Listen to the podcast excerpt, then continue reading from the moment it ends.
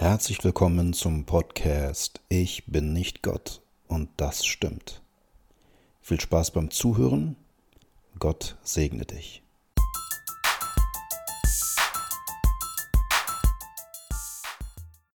Also du hast vorhin gesagt, so äh, man könnte Gott auch als so ein Daddy-Kumpel-Typen ansehen, ne? also zum Thema Mhm. Ehrfurcht vor Gott und, und so nach dem Motto, so, ey, gib mir mal einen Fünfer für ein Bier. Mhm. Ich habe mir vorgestellt, was wäre, wenn mein Sohn sagt, ey, Papa, gib mir mal einen Fünfer für ein Bier. Wir sagen, Junge, du bist erstens 13 und zweitens, was ist das für ein Bier, das 5 Euro kostet? So. Aber okay. Ähm, wie, wie ist es denn, wie, wie nehmt ihr euch denn selber als Väter wahr? Möp. Nö. Nächstes Du darfst anfangen. Nö, Dirk. ich muss los. Ja, schwierige Frage. Also für jeden Sohn auch irgendwie anders, glaube ich. Also, ich hoffe, dass ich ein guter Vater bin, grundsätzlich schon und mein Bestes tue und bin sehr selbstkritisch auch und wünschte mir noch ein besserer zu sein. Ähm, aber gleichzeitig weiß ich, okay, ich will und werde auch meinen Kindern immer signalisieren, ich liebe sie so, wie sie sind und äh, nehme sie so an. Deswegen muss ich nicht alles gut finden, was sie machen und tun und äh, sehe das auch kritisch, spreche das auch offen an.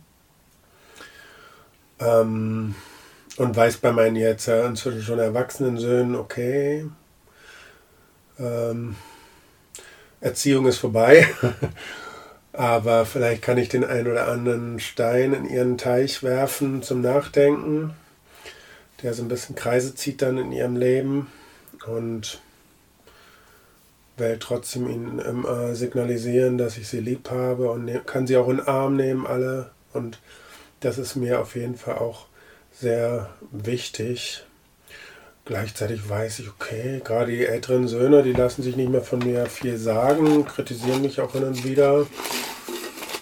Und mir fehlen dann die Worte irgendwie, was ich ähm, sagen könnte, bin da nicht äh, schlagfertig genug, um zu antworten.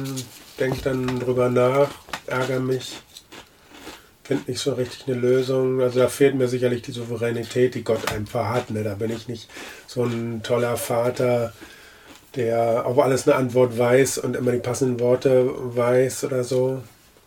Erwartet Gott vielleicht auch nicht von mir, dass ich das weiß und dass ich das kann. Aber Ah, du würdest gerne. ich würde schon gerne öfter eine Lösung finden für ihre Probleme, die ich sehe, die sie vielleicht selber gar nicht so sehen, problematisch, aber wo ich mir schon große Sorgen mache. Bin schon einer, der sich auch große Sorgen macht über die Entwicklung der Kinder. Wenn, also jetzt nur mal so nebenbei als Exkurs, ja, wenn, Mhm. wenn es so ein bisschen persönlicher wird bei so einem Podcast, das sind natürlich Themen, da können wir grundsätzlich sagen, wir veröffentlichen den Podcast gar nicht, ne, weil das jetzt zu persönlich wird oder so. Oder Dinge können auch rausgeschnitten werden, das ist auch eine Option. Was mir aber wichtig ist, ist auch, ähm, also für mich ist egal, ich, äh, also ich heiße Dirk, so, ne, so, beziehungsweise ich bin nicht Gott, so, so heißt der Podcast. Ähm, aber was, was ich mich gefragt habe, ist, wie, wie würde ich euch nennen, so ein Podcast, also so anonymisiert sozusagen. Und ich habe das so parallel ein bisschen überlegt und ich habe gedacht, ich glaube, du wärst Bruder Jakobus und du Bruder Johannes. die Donnersöhne. und ähm, weil ich habe einem anderen Mal einen äh, Podcast gemacht und äh, den habe ich Bruder Barnabas genannt, ne? weil der für mich ganz viel Barnabas-Ausstrahlung hat und so. Und ich- finde, ich weiß nicht, vielleicht stimmt es nicht, aber du könntest echt Jakobus sein und du könntest echt Johannes sein. ähm, da, da ist äh, keine Ahnung so. Das heißt aber pseudonymisiert, wie man so sagt. Und äh, dass also äh, die paar wenigen Leute, die den Podcast hören, ne, äh, nicht wissen, ah, okay, das ist der Paule von der Atzestraße Nummer 47b oder so, sondern, ne, also so, das ist ein gewisser Schutz sozusagen. Das nur als Exkurs, wenn wir über persönliche Sachen reden. Ja, Ähm, obwohl du warst auch Bruder Annes. Bruder Annas. Annes. Ja, aber ich habe meinen Namen vorhin, meinen richtigen auch schon gesagt. Also ihr könnt Ja. jetzt mal zurückspulen, da war mein echter Name Ja. Achim, den müsst ihr auch jetzt nicht mehr zurückspulen. Der ist jetzt da gesagt. Ich habe auch, also ich äh, weiß, was ich sagen kann und was ich sagen will und ich will Okay. trotzdem irgendwie ehrlich und auch tief sein, weil ich äh, das auch so wichtig fand bei dem bei dem Webinar, das wir gesehen haben, das wir mitgekriegt haben, dass der so ehrlich und tief war. Und Mhm. da irgendwie auch, äh, klar hat er irgendwelche Sachen, würde er wahrscheinlich nicht erzählen. Das ist auch in Ordnung, weil er die Tendenz war zu spüren oder hat irgendwie Sachen umrissen und das bebildert durch seine eigenen Erfahrungen und durch sein, sein Leben. Und das finde ich auch wichtig, weil dann kriegt es auch Gewicht. Mhm. Dann kriegt das, finde ich, was man sagt, auch Gewicht, wenn es, wenn es auch persönlich ist. Mhm. Also muss nicht nur die ganze Zeit, ich muss nicht nur meine Geschichte erzählen, aber um das zu untermalen und zu sagen, hey, da bin ich gewesen und jetzt bin ich da und das habe ich daraus gelernt und so. Aber ehrlich gesagt, ich persönlich finde das Mhm. oft das Interessanteste und Spannendste, Ja. die Geschichte des anderen zu hören. Ja. Das ist natürlich was sehr Persönliches, wo man sich auch überlegt, ne, oder überlegen sollte, was möchte ich wirklich an die Öffentlichkeit geben und was nicht. Mhm. Aber, ähm, aber das ist ähm, das, was du vorhin meintest, das ist nicht nur Theologisieren. Ne? Genau. Da, das, das können Christen, die 30 Jahre Christ sind, die können super theologisieren. Die können alle die Geschichte vom verlorenen Sohn, gar kein Problem. Die wissen genau, was das theologisch bedeuten soll. Aber die andere Geschichte ist halt die, habe ich das kapiert? Habe ich die Erkenntnis? Habe ich das gefressen und lebe ich das? Und die Leute, die das seit 30 Jahren erzählen können oder so gut kennen durch die 30 Jahre, können trotzdem total schlechte Väter sein. Ja, absolut. Das, hat, äh, das, Das ist ist, so schrecklich. es ist total schön, finde ich, dieses Wissen zu haben, aber es anwenden zu können. Also wirklich die PS auf die Straße zu bringen, zu merken, ich, ich tue das. Also ich nehme die Bibel in die Hand und denke, wow, wie cool. Also ich sehe da oft mal genug, oh nein, das tue ich ja noch nicht und das auch nicht und das nicht. Aber hinzukommen, ähm, sich da wiederzufinden, zu sagen, erstens, okay, Gott, gib mir die Gnade und gib mir die Möglichkeiten, diese Dinge in meinem eigenes Leben zu implementieren und das dann auch festzustellen, dass es so ist. Also, das ist großartig, finde ich. Und für mich ist wirklich dieses Seminar jetzt wieder ein Punkt gewesen. Vorher ging es mir echt auch dreckig so, also emotional und wie ich über mich nachgedacht habe. Ich habe irgendwie kein gutes Vaterbild von mir und auch kein guter, gutes Ehemannbild von mir. Irgendwie eher so, Mann, ey, wieso kriege ich die Sachen nicht hin? Ich komme mir echt manchmal wie ein Fremdkörper meiner Familie vor. Ähm, das ist aber schon lange so und deswegen ist es so oh, auch äh, zermürbend und äh, äh, Ja. ja, macht irgendwie hoffnungslos, auch irgendwann kostet Kraft und irgendwie ist ja sowieso so. Und deswegen war das so schön zu merken, okay, der hat mir echt ein paar Sachen an die Hand gegeben, die wirklich was bewegen können in meinem Leben. Und zwar, dass diese, dass ich nicht mehr so über mich denke. Dass ich weiß, ich habe einen guten Vater. Und mein Vater war halt eigentlich nicht existent. Der hat gearbeitet. Schwarzarbeit ohne Ende. Das Haus irgendwie schick gemacht, war Handwerker. Äh, Und ich kann mich nicht an, an ein Gespräch erinnern, das länger als fünf Minuten war mit ihm. Oha. Nicht eins. Mhm. Und schon gar nicht irgendwie Anerkennung oder Liebe oder sowas kenne ich einfach nicht. Und das waren eben auch die, die Sachen, die ich dann aufgeschrieben habe, aber die, die sollen jetzt gar nicht mehr so mein Leben prägen. Ich kann darüber reden. Ich merke, das bewegt natürlich noch was bei mir, aber ich möchte da nicht hin, hängen bleiben, weil da war halt diese Frage mit dem, frag nicht immer, warum ist das so gewesen, warum war mein Vater so Gott, warum hast du mir diesen Vater verpasst, sondern wozu, was, was, kann, was kann draus werden? Also eher die Startlinie jetzt zu zeichnen, wo ich jetzt stehe, zu sagen, hier ist Start. Und nicht da hinten war Start und es ist voll blöd gelaufen und ich muss noch mit meinem Trainer reden, der lässt mich bestimmt nochmal die Runde laufen, sondern hier ist jetzt Anfang. Und das finde ich, finde ich richtig gut. Also für mich, ich habe gerade ähm, gerade für mich aufgeschrieben, das ist wie eine Goldader, die ich gerade entdeckt habe. Das fand ich richtig cool. Das ist, Ich habe das lange nicht mehr gehabt, dass ich so an einem, für ein Thema so oder für, eine, für einen Bereich meines Lebens so wach geworden bin und so, so freudvoll und so. Da ist, das ist ein steiniges Feld, das vor mir liegt, aber ich denke, ey, wie cool, ich krempel jetzt die Arme hoch und das wird jetzt aufgeräumt. Und ich weiß, das kann ich aufräumen. Das ist richtig gut, weil, und das ist, ähm, weil du gerade eben auch irgendwie auch was zu Vater noch gefragt hast, ich weiß nicht mehr, wann es genau war. Ich denke, dass was auch für mich rausgekommen ist, das betrifft jeden von uns. Das, das gibt keinen Vater, glaube ich, der sich rausnehmen kann aus diesen ele- elementaren Fragen, die er da gestellt hat. Und dann hat er so zwei Fragen. Das war einmal, ähm, die erste Frage ist, das hat er, glaube ich, von John Eldridge, ähm, bin ich geliebt? Bin ich der geliebte Sohn? Und die andere Sache ist, habe ich es drauf? Und er hat gesagt, das beantwortet einem der Vater. Also, ich habe davon nichts gehört. Also Moment. Bin Ja. ich geliebt und habe ich es drauf? Genau, bin Das ich geliebt? Also ist die, ist die Liebe des Vaters mir gegenüber da? Liebt er mich? Bin ich für ihn in seinen Augen mein, der geliebte Sohn? Und hat, er- vermittelt er mir, weißt du was, Junge, du hast es echt drauf, du wirst die Sachen rocken, du wirst alles hinkriegen, was du, was du dir vorstellst. die beiden Sachen mit auf den Weg, also wenn ich das so hätte, würde ich sagen, ja, ich weiß ja, ich weiß, dass ich ganz viele Fähigkeiten habe. Ich weiß, dass ich Sachen gut kann, aber ich traue mir nicht zu, sie zu machen und zum Ende zu bringen und äh, wirklich was, was Beständiges draus erwachsen zu lassen. Mhm. Aber das will ich, da habe ich also wieder so einen Fall des Satans, habe ich gar keinen Bock mehr drauf, das zu denken, sagen, nee, ja, ich mhm. weiß nicht, ob ich das hinkriege. So mhm. okay, doch, Gott sagt mir, kriege ich hin. Ich finde es, also es gibt ganz viele Aussagen, die mich gerade triggern, ja. Also wo ich denke, ah, da will ich nochmal nachhaken. Ich glaube, ich muss mir eine Frageliste machen, aber dann dauert der Podcast fünf Stunden. ähm, nochmal ganz kurz zu diesem, ja, wie bist du als Vater? Ja, so das, äh, du hattest ein bisschen mehr dazu erzählt, du hast gesagt, du fühlst dich manchmal auch ein bisschen wie ein Fremdkörper, ne? Ähm, und was ich mich dann gefragt habe, nachdem ich die Frage gestellt hatte, woran soll ich das eigentlich messen? Also es gibt ja kein sowas wie so ein Fieberthermometer, wo ich sagen kann, so jetzt habe ich irgendwie 38 Grad Vatersein erreicht, äh, Halleluja oder so, oder es 38 Grad dann auch schlecht, weil das zu heiß ist. Aber woran messe ich dann mein, mein Vatersein? Also, oder, also, wisst ihr, wenn ich so frage, hängt ja eigentlich die eigentliche Frage dran, macht es überhaupt Sinn, sich darüber Gedanken zu machen? Wie bin ich als Vater? Und wenn ich sage, ja, es macht Sinn, dann brauche ich aber irgendwie auch einen Weg, Kriterien, irgendwas brauche ich doch, um zu gucken, wer bin ich als Vater und wie sollte ich als Vater sein, aber was ist auch schon gut. Es geht ja nicht nur um diese Mängelbesichtigung, was ist alles Kacke und was kann ich nicht gut, sondern es geht auch darum zu schauen, was geht aber auch gut. Ne? Und du hast ja gesagt, du glaubst, dass du schon auch versuchst, ein guter Vater zu sein. Aber woran mache ich das fest? Ja, also er hat ganz viel erzählt, auch von wegen Standortbestimmung, wo stehe ich gerade, wo bin ich eigentlich gerade.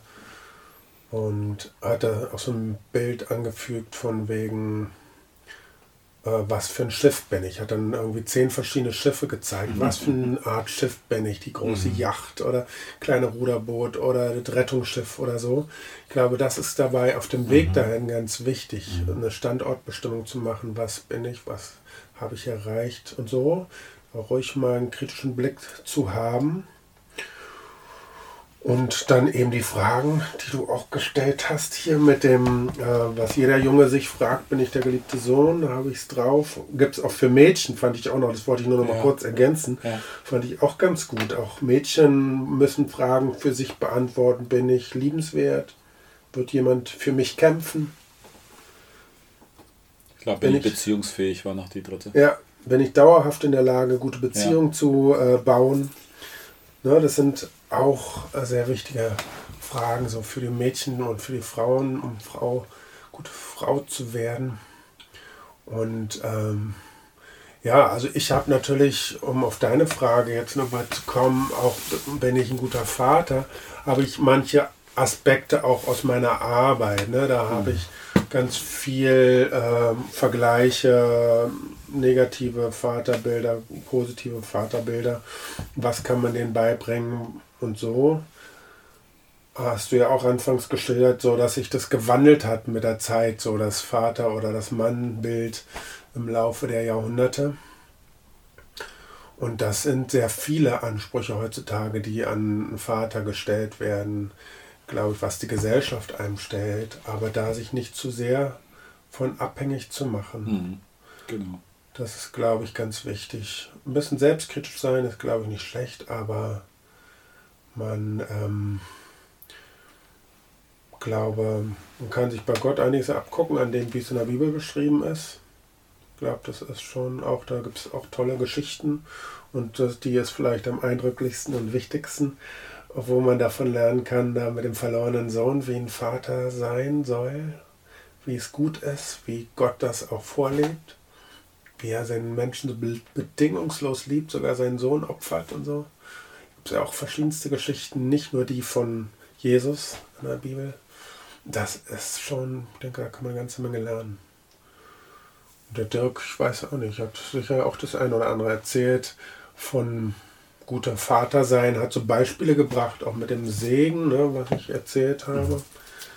Seine Kinder zu segnen, das ist so was Wichtiges und Elementares, was er mit all seinen vier Kindern gemacht hat. Nicht nur mit den männlichen, sondern auch mit seiner Tochter, fand ich Mhm. auch sehr spannend. Also, ja. Und an der Geschichte, das, das fiel mir gerade eben schon ein paar Mal ein, jetzt auch wieder, da, war, da hat er halt erzählt, dass er seinen Söhnen ein Schwert überreicht hat. Erstmal Mhm. seinem ältesten Sohn.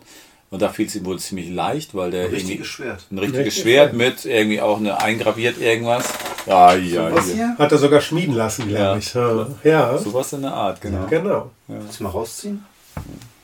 Habe ich geschenkt gekriegt, das ist ein Wikinger-Schwert. Ein Wikinger. Ja, cool. Ja, also na, äh, nachgemacht natürlich, ne? Aber, Ja. Ja, ähm, cool.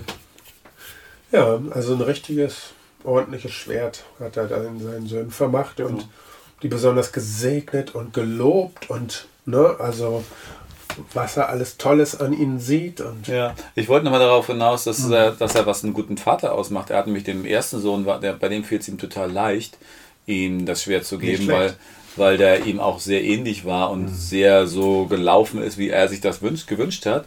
Und beim zweiten war es gar nicht so. Der wurde dann auch, also hat es mit 16 gemacht, der wurde dann 16 und er hat gedacht, ey, dir gebe ich gar nichts.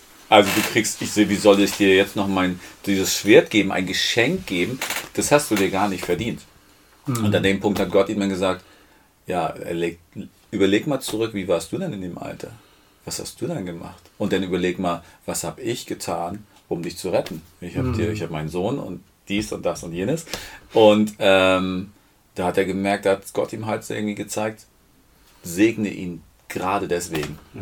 Also nicht- ich würde nicht mal sagen trotzdem, sondern gerade deswegen auch, weil der braucht das einfach. Und Was, was mich an der Stelle kurz interessiert, also ja, redet jetzt über, über diese über dieses Ritual, dass er seine Kinder segnet. Ja? Und seinen Söhnen hat er im Rahmen dieser Segenszeremonie ein Schwert geschenkt. Genau. Und das Erste, was mich interessiert, ist, wie alt waren die Söhne? Warum schenkt er ein Schwert und nicht irgendwie, keine Ahnung, was anderes? Blume, Ein Bier? ein und, Ferrari. und, wie kam es bei den, und wie kam es bei den Söhnen an? Also wie alt waren die? Warum denn ein Schwert? Und wie kam es bei den Söhnen an? Also die waren, die waren 16 beide. Ich weiß nicht, weil er kann sein 16 bis 18 oder sowas die Richtung. Und deswegen so Fall. Übergang zur Männlichkeit, also so Initiation, dem Sohn Mhm. zu sagen, hey, du wärst jetzt ein Mann oder ab jetzt bist du ein Mann oder ich erkenne dich an als Mann äh, und als mein Sohn natürlich. Und das Schwert ist einfach für ihn dieses Kämpferische, also ein Ausdruck von Männlichkeit, wofür ein Mann gemacht ist, eben auch für den Kampf. Seiner Tochter hat er einen Ring geschenkt. Ja. So. Und das, äh, das kam, glaube ich, auch bei denen gut an. Ich glaube, andersrum, die Jungs hätten, glaube ich, den Ring nicht so cool gefunden, das Mädel vielleicht ein Schwert nicht. Aber vielleicht gibt es auch Mädels, die sagen, hey, ich will aber das Schwert haben. Also wäre. Tomb Raider. Ja, Genau, die, Croft. die Mädels. die gibt es auch. Nee, er hat es ganz gar nicht so viel weiter erklärt ne, mit Nee. dem Schwert. Warum, wieso, weshalb. Gibt vielleicht auch irgendwelche Beispiele. Aber ich glaube, er hat so ein bisschen auch geguckt, in anderen Völkern gibt es ja auch In Initiationsritus, Riten, was die so machen. Vielleicht hat er da auch ein bisschen geguckt. Und genau, ne, dieses starke, männliche, kämpferische, dass das schon auch am Leben auf einen zukommt und das Selbstbewusstsein so ein bisschen stärkt, finde ich auch. So eine Waffe, mit der man vorsichtig sein muss, mit der man natürlich auch verletzen kann, aber eben schon ein mächtiges Symbol ist.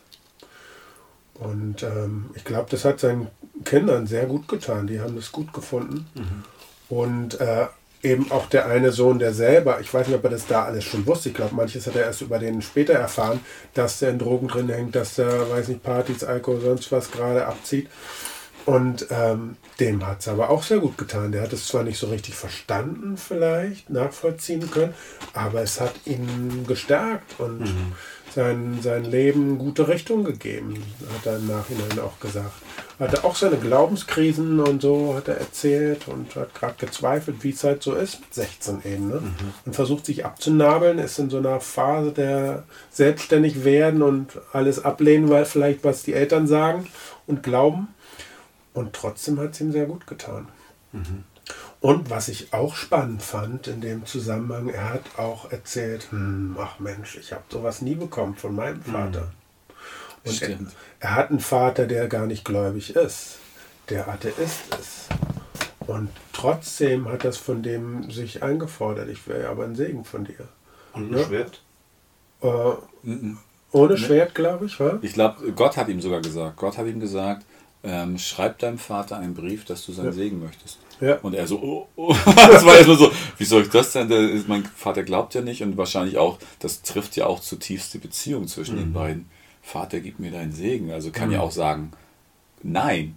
Mhm. Aber was ist dann? Also, weil dann ist es ja auch genau dieses, oh nee, ich krieg's nicht. Also, erst natürlich, wenn wir Gott sind, ist es nochmal eine andere Sache, aber ich kann ja auch ein Nein kriegen oder ein mhm. Unverständnis oder eine Ablehnung. Mhm. Und ich glaube, er hat ihm auch einen Ring war es nicht ein Ring, den er auch gekriegt hat? Ich weiß es gar nicht mehr genau, was er gekriegt hat. Aber auf jeden Fall hat er irgendwie seinen Vater überzeugt gekriegt, ihm das genau erklärt, wieso, weshalb, warum er den haben will. Und er hat ihm auch so ein bisschen zurechtgelegt, was er sagen kann oder ihm vorgeschlagen. Und der Vater hat es wirklich auch dann gemacht, obwohl er hat sogar gebetet, obwohl er eigentlich nie betet, hat mhm. sogar mit seinem mhm. Sohn dann mhm gebetet und ihm Gutes gewünscht und äh, irgendwie auch stolz ist auf ihn. Das hat er eigentlich nie gehört sein, von seinem Vater. Der fand es immer furchtbar, was so ungefähr, was, was Dirk macht und womit er sein Geld verdienen will. Und der Vater, ich glaube, Architekt und ja. viele gute Projekte gehabt, Geld verdient und so.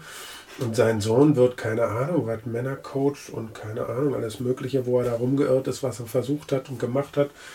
Brotlose Kunst so ungefähr. Mhm. Und äh, trotzdem, sein Vater macht das. Mhm. Weiß nicht, wie alt er dann schon war, vielleicht auch schon 40 oder sowas. War die Richtung, älter, ne? glaub, ja. Und äh, dass er das so einfordert und dass das ihrer Beziehung unheimlich gut getan hat, ihm und seinem Vater. Die haben sonst nie viel miteinander geredet, aber sind sich dadurch auch näher gekommen. Und sein Vater hat sicherlich auch viel mehr über Glauben und, und äh, Vater sein und Segen und so nachgedacht. Mhm. Ist sicher auf einem guten Weg, habe ich so verstanden, auch vielleicht ja. gläubig zu werden. Hat er offen gelassen, ne? aber genau. fand ich sehr spannend, auch diese Geschichte. Habt ihr dann überlegt, okay, jetzt kriegen meine Kinder auch ein Schwert oder einen Ring, je nachdem? Ja. Macht ihr das Auf jeden Fall oder? einen Segen ihm zu geben. Ich habe ja. nur überlegt, so wann mache ich das jetzt noch? Und wie mache ich das? Die sind halt nicht mehr 16. Hm. Und mit manchen Wegen bin ich auch nicht so ganz zufrieden, aber ich glaube, da kann man ja auch gut drüber stehen und sagen, okay, ich muss nicht alles toll finden, was meine Söhne machen, aber ähm, dennoch ähm, bewirkt dieser Segen was, glaube ich, ganz viel und ist halt doch so wichtig und wird in der Bibel hin und wieder eben auch betont und was der für Auswirkungen hat bei Jakob und Esau und so weiter. Auch die Stories, die damit zusammenhängen, sind ja auch spannend. Und Mhm. Also ich habe es mir vorgenommen, das zu tun, aber eben inkonkret. Mhm. Noch nicht irgendwie mir überlegt, wann und wie. Und bei dir? Ich bin schon konkret geworden. Okay. Also bei äh, mein jüngster ist äh, wird bald 15, meine mittlere ist gerade 17 geworden. Das sind mhm. halt die mhm. beiden, die noch zu Hause sind. Die große ist, die ist 28, 29, oh, die ist nicht yes. mehr zu Hause. Mhm. Ähm, und äh, die mittlere ist grad, hatte gerade ihren 17. Geburtstag und hat Geschenke gekriegt ganz normal. Und ich habe mir gedacht, okay, ich schenke ihr, schenk ihr einen Ring. Mhm. Und, ähm, und wo den sie sich aussuchen kann mit mir zusammen. Habe ein gewisses Budget festgelegt. Mhm. Ähm, und was sie nicht weiß, dass ich was reingravieren werde. Werde ich jetzt auch nicht sagen, was. Mhm. Ähm, da werde ich was reingravieren lassen. Also sie sucht ihn aus mit mir, dann behalte ich ihn aber, graviere es rein, werde ihn ihr nochmal geben. Mhm. Und was gravierst du rein? Das sage ich nicht. Sind wert. Ja, ja, ja. Zu persönlich. Aber du bist ja, fang, fang die kleinen Füchse. ähm, und das Schöne war, ähm, ich habe das irgendwie zwei, drei Tage, ein paar Tage nach ihrem Geburtstag habe ich es gemacht, also weil das sich da erst ergab. Und ich glaube, das Seminar war auch irgendwie kurz vorher oder kurz nachher. Ah, ja. Und ähm, dann habe ich äh, ihr das gesagt, was ich ihr schenke. Also ich habe mit ihr so ein Rätsel gemacht, ich weiß nicht, ob ihr es kennt, Galgenmännchen, so mhm. äh, dieses Wort erraten mit Buchstaben mhm. und kam irgendwann, sie hat es nicht hingekriegt, war auch voll lustig und sie ist eine, die liebt Geburtstagsgeschenke. Ich habe sie morgens gesagt, ich habe übrigens noch was von dir. Also ich kam nach Hause, sie, was hast du für mich? Ich meine, ja, ich muss erstmal essen und erstmal hier zur Ruhe kommen, ein bisschen rausgezögert das Ganze, dann noch dieses Spiel gemacht und sie hat das Wort erstmal nicht rausgekriegt, mhm. äh, bis sie es dann hatte und dann äh, war es halt, stand da Ring Und dann hat sie sofort angefangen zu weinen. Das war so schön. Also sie hat so, das hat sie so zutiefst berührt. Und ich hatte das, ich wusste ja gar nicht, wie es mhm. ankommt. Ich wusste, das ist richtig und das ist gut. Mhm. Und ja, ein Ring, den hat, hat er ja auch als Symbol seiner Tochter, aber ich dachte auch, ja, ich wüsste auch gerade nichts anderes. Mhm. Ein Ring ist einfach was, so ein, so ein schönes Symbol. Das trägt man, das sieht man sich an, ja. Und sie ist sofort in Tränen ausgebrochen. Sofort. Mhm. Also das ähm, müssen wir vielleicht rausschneiden, weiß ich nicht. Also sie wird es wahrscheinlich nie hören. Aber es war so ein, so ein Vatermoment, auch wo, wo sich drin gezeigt hat, dass ich voll reingetroffen habe. Und in das, in das Schöne.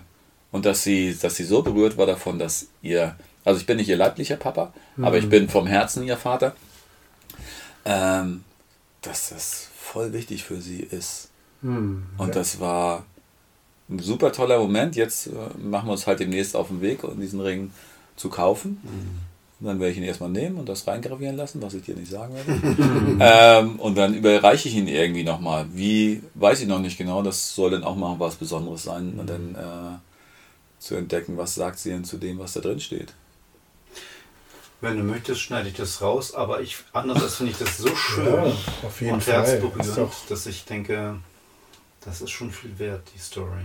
Ja, Emotionen sind wichtig, finde ich. Ja. Darf man auch drüber reden. Das ist stark. Ja. Ist ja auch Stärke, wenn man das darüber. Ja, also für mich kann, ist nicht ne? das Problem, ist eher so, dass es ja auch sie mhm. betrifft. Ich bin ja, eher klar. so, ich schütze mich, mich, weiß ich, wie ich schützen muss, aber mhm. ähm, andere auch zu sehen. Aber ich das weiß auch keiner und das wird auch, glaube ich, keiner so richtig Lange keiner weiß, dass in der Eichelheer Gasse 18 in Stuttgart. ja, genau. also, wir uns ja auch gerade in Stuttgart ja. befinden. genau. Die Anastasia. Und überlegst, du, und überlegst, du, da auch irgendwie noch so eine Art äh, Segen ihr auch zuzusprechen, obwohl du nicht ihr leiblicher Vater bist? Ja, das auf jeden Fall, ja? das kann ich. Ich habe die auch früher immer gesehen, ich habe den immer den aaronitischen Segen beim äh, Schlafengehen zugesprochen. Ah, also über mhm. Jahre hinweg habe ich das gemacht. Ah, Irgendwann mhm. waren sie ein Teenager, dann war es nicht mehr so möglich in ihre Nähe damit zu kommen, so richtig. Aber ich merke, das muss es jetzt auch nicht sein, genau das. Aber ich möchte halt noch sie beobachten und nochmal drüber nachdenken, ja, wer ist sie eigentlich auch? Also mhm. frei von, eigentlich auch ein bisschen frei von unserer Beziehung, sondern so, ey Gott, sag mir bitte, wer meine Tochter ist. Mhm. Weil ich was manchmal nicht mehr mich weiß, weil ich dann vielleicht auch zu sehr meine eigenen Gedanken über sie habe, die auch nicht immer nur positiv sind, sondern oh, mhm. das und das und das und was hast du gemacht und wieso ja. dies nicht und das nicht. Und ich will frei sein davon, weil das andere ist eher ein Fluch, was ich teilweise denke, was äh, einengt ist für sie. Ähm, da kann ich auch gleich noch was, also wenn wir schon emotional sind, noch was anderes erzählen äh, über meinen Sohn.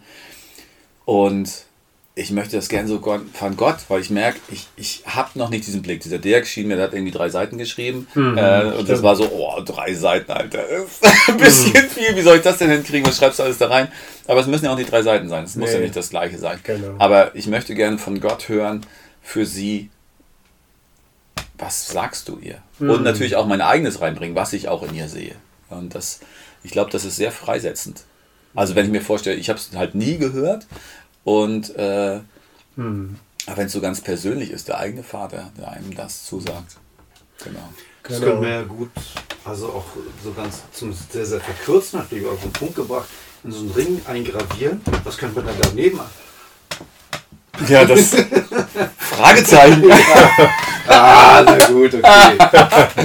Ja, genau. Aber was, Aber hat, was sollte was ganz Persönliches sein, denke ja. ich. Auch, ich meine eben auch mit dem Segen. Ne? der aaronitische Segen ist wunderbar, aber ich glaube, das wirkt noch mehr gerade, da sie den schon oft gehört hat, wenn du ihr einen ganz persönlichen Segen zusprichst ja. und es selber formulierst und sie merkt, okay, du hast dir Gedanken gemacht und genau. ich glaube, das kann eine großartige Wirkung in ihr auch.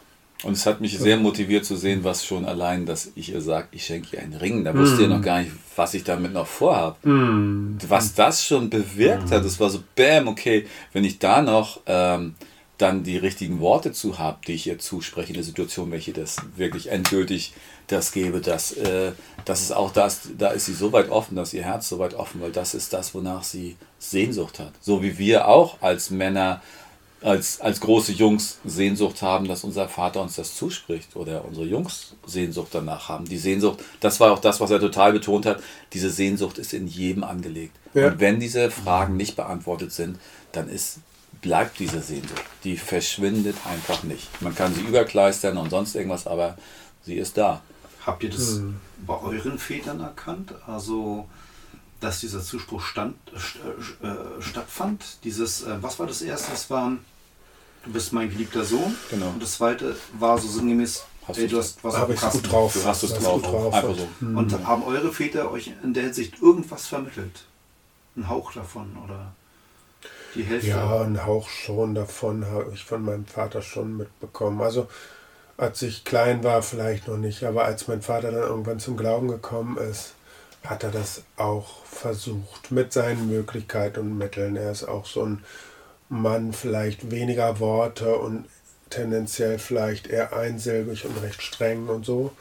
Von daher fehlte so ein bisschen das, äh, ey, du hast es drauf, toll, wie du es wieder gemacht hast. Das konnte er irgendwie gar nicht. Ne? Das ist auch so dieses eher preußische von wegen, ja, hast du jetzt gemacht. Äh, gut, wenn ich dich nicht äh, äh, ausschimpfe, dann äh, sei froh darüber, dann hast du es wohl gut gemacht, so nach dem Motto. Also ohne das selber, ne? Er ist natürlich so erzogen worden, vielleicht von seinem Vater und konnte gar nicht anders. Ich mache ihm da auch gar keine Vorwürfe. Aber ich habe das auf jeden Fall schon vermisst. Und es ist mir auch deutlich geworden, bei dem Seminar eigentlich, dass Ja, ich ne? das vermisse oder vermisst habe und es mir gut getan hätte, mich vielleicht anders äh, verortet hätte oder stark gemacht hätte, aufs Leben zuzugehen und vieles zu meistern. Aber es ist mir auch aufgefallen, kurz ist mir das so eingefallen dann in dem Seminar, Mensch, eigentlich muss ich nochmal auch auf meinen Vater zugehen, der ist ja auch nicht mehr der Jüngste, und auch diesen Segen einfordern. Also, also das habe ich auch kurz gedacht, aber jetzt auch nicht weiter konkretisiert.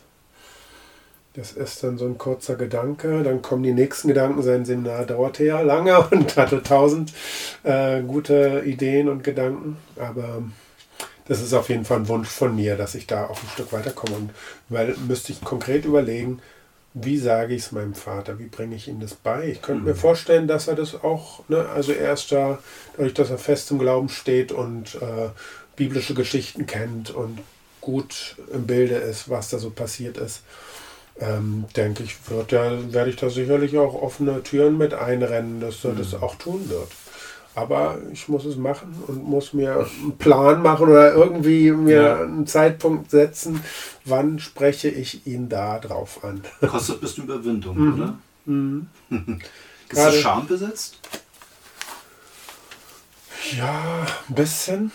Aber ich glaube, der, der, das Hauptpunkt ist, dass man so im Trubel in seinem Hamsterrad ist, äh, in den vielen Aufgaben, die man hat, mit Arbeit, mit Gemeinde, mit Kindern, mit Ehefrau und das irgendwie kaum alles gut unter einen Hut kriegt und gar nicht innehält und sich genau über solche Sachen Gedanken macht und sich das bei seinen vielen To-Do-Lists, die man hat, ganz oben aufschreibt und konkret das am besten in den Kalender schreibt. Ich muss das so oft so, so genau machen, sonst äh, liegt es auf der langen Bank und dann sind es, da liegen schon tausend Sachen und dann mache ich das eben einfach nicht, äh, weil zu viel irgendwie um die Ohren ist. Ja, aber es ist so wesentlich, ne? Und vielleicht, ich meine, damit sich der Abend für dich schon gelohnt hat heute, vielleicht kannst du dich ja mal festlegen, so in Gegenwart von uns beiden und sagen, okay, das eigentlich ist mir das wichtig. Ich hätte gerne den Segen meines Vaters. Ja. Und ähm, was, was, wie könntest du das konkret machen heute? Und wann können wir dich nerven und nachfragen und sagen, und hast du jetzt gemacht? Ja, ihr dürft mich nerven, ob ich es gemacht habe, gerne. Kann ich auch noch meine Nummer geben, gerne. Noch. Ich weiß auch, wo er wohnt. Genau, du kennst ja auch meinen Vater. Und ähm, nee, also ich könnte mir zum Beispiel vorstellen, nachher das auch in meinen Kalender zu schreiben oder so, damit ich weiß, okay, jetzt werde ich ihn dann und dann einfach mal drauf ansprechen. noch sehr dezent. Ich könnte mir vorstellen, vielleicht das nachher in meinen Kalender zu schreiben. Na gut, muss noch konkreter werden. Ja, ja, ne? Genau. Ja.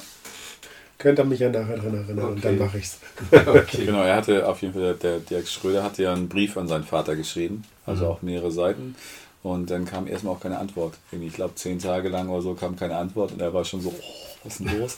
Und dann hat er angerufen und der Vater hat sich meinte, ey, voll der schöne Brief, vielen Dank. Ja, natürlich gerne mache ich das. Also ich glaube, das kann dann auch, also ich würde bei mir irgendwie auch eine Angst da verorten, irgendwie zu sagen, ja, dieses, vielleicht werde ich ja doch abgelehnt oder irgendwie komisch angeguckt, aber ähm, dass da auch eine Sehnsucht bei den Vätern ist.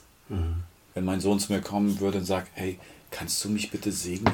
Würde ich sagen, wow! Also das, oder das, Segen ist ja unser Wort, das wir für nutzen. Äh, ist, glaube ich, auch ein bisschen geläufig bei anderen Leuten, die jetzt nicht im Glauben sind, aber das, äh, Papa, kannst du mir was Gutes tun gerade? Kannst du mir was Gutes sagen? Ja, bin ich auf jeden Fall dabei.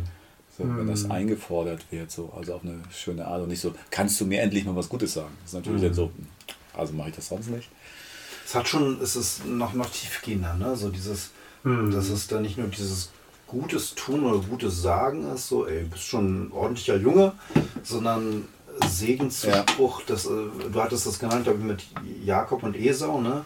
Isaac hat zwei Söhne, so, und der eine Sohn betrügt den anderen und so und kriegt halt quasi das Erstge Erstgeburtsrecht und äh, der Vater checkt das alles nicht mehr, ist schon viel zu alt, aber äh, eigentlich gibt er dem falschen Sohn den Segen für den Erstgeborenen. Mhm, also der genau. Zweitgeborene kriegt den Segen des Erstgeborenen, weil der Vater es dann nicht mehr checkt. So, der kann Ja. es nicht mehr gut sehen und der andere Sohn kann sich gut verstellen. Na, eigentlich voll der Betrug dahinter.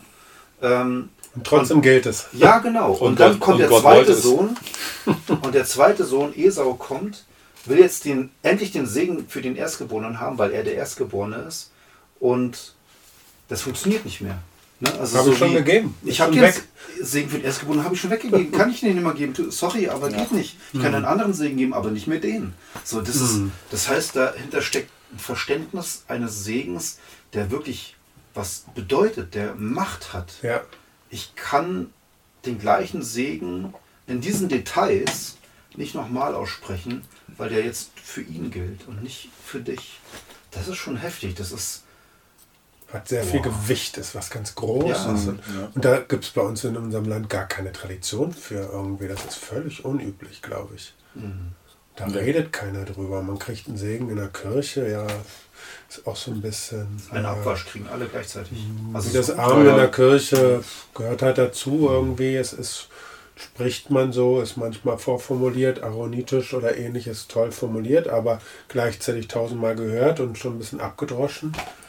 Aber eigentlich ist es viel wertvoller und größer, glaube ich. Und das Ja, ist mir da in dem Seminar auch bewusst geworden.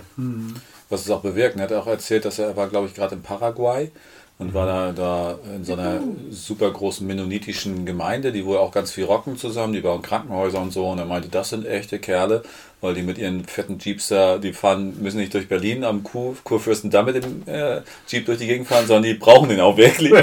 ähm, und und er, hat dann, er hat dann die Frage gestellt an die Leute, äh, hat euch euer Vater vermittelt, wer ihr seid? Hat er euch Identität zugesprochen? Und die meinten alle, klar. Das war so, okay, es gibt Kulturen, in denen das ver- selbstverständlich ist. Das ist Deutschland nicht. Das ist Ja. keine Kultur, wo die Väter den Söhnen Identität zusprechen. Muss man sich selbst arbeiten oder was weiß ich. Aber das fand ich schon, schon krass. Und da sieht man, was für eine Kraft das hat. Weil, also als er das erzählt hat, dachte ich, ey, ich wäre gern so ein Sohn. Ich wäre gern so ein, klar, auch im Range Rover durch die Gegend auch cool. Aber, aber wo mein Vater gesagt hat, ich, ich, ich initiiere dich, ich segne dich, ich gebe dir etwas mit auf den Weg und ich spreche dir das zu, dass es so ist. Nicht nur, du kannst es vielleicht benutzen, sondern ich sage, das ist so. Das ist ja vielleicht auch der Segen. Das ist nicht nur, ich gebe dir was Gutes, sondern ich sage, spreche das über dir aus, das ist jetzt so. Und Das ist krass, das ist schon. Und ich glaube, dann äh, ist man in einer ganz anderen Kraft und hat ein ganz anderes Gewicht in seinem Leben. Also der Dirk Schröder hat auch immer vom Gewicht des Charakters gesprochen, dass man die Leute das Gewicht seines Charakters äh, spüren lassen soll.